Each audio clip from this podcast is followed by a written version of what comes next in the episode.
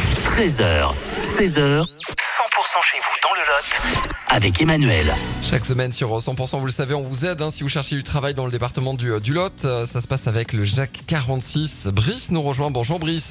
Bonjour Emmanuel, bonjour tout le monde. Le Jacques 46, c'est un groupement d'employeurs qui a pour but quelle mission Qui a différentes missions, voilà, tout d'abord de recruter pour nos entreprises adhérentes, ainsi que de former si besoin, et donc d'accompagner nos salariés. Alors là, on a un poste, euh, un poste euh, sur, euh, sur Figeac.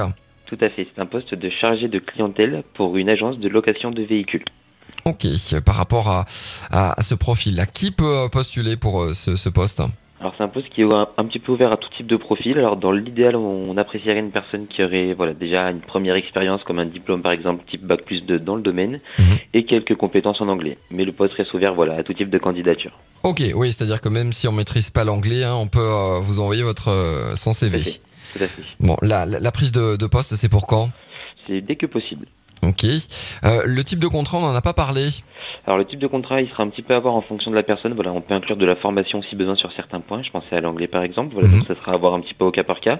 Mais dans l'idée, c'est un poste qui vise à être évolutif vers du long terme. Super, avec donc oui de la responsabilité. Donc franchement, si on est motivé, si on a le, le- le petit bagage nécessaire, on peut euh, vous contacter pour pour ce poste de Poste de chargé de clientèle. chargé de clientèle. Très bien. Sur euh, sur Figeac, on retrouve cette annonce et toutes les autres sur euh, le site lejac 46.